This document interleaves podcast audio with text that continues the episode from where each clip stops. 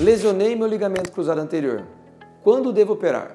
Nas lesões agudas, essa cirurgia deve ser feita quando você já está deambulando sem auxílio de andador ou de muletas e que você já está conseguindo dobrar seu joelho mais do que 120 graus.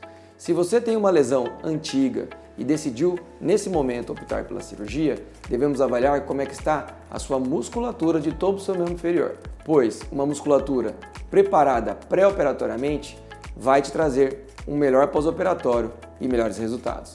Portanto, sempre deve se avaliar muito bem qual será o melhor momento para a sua cirurgia.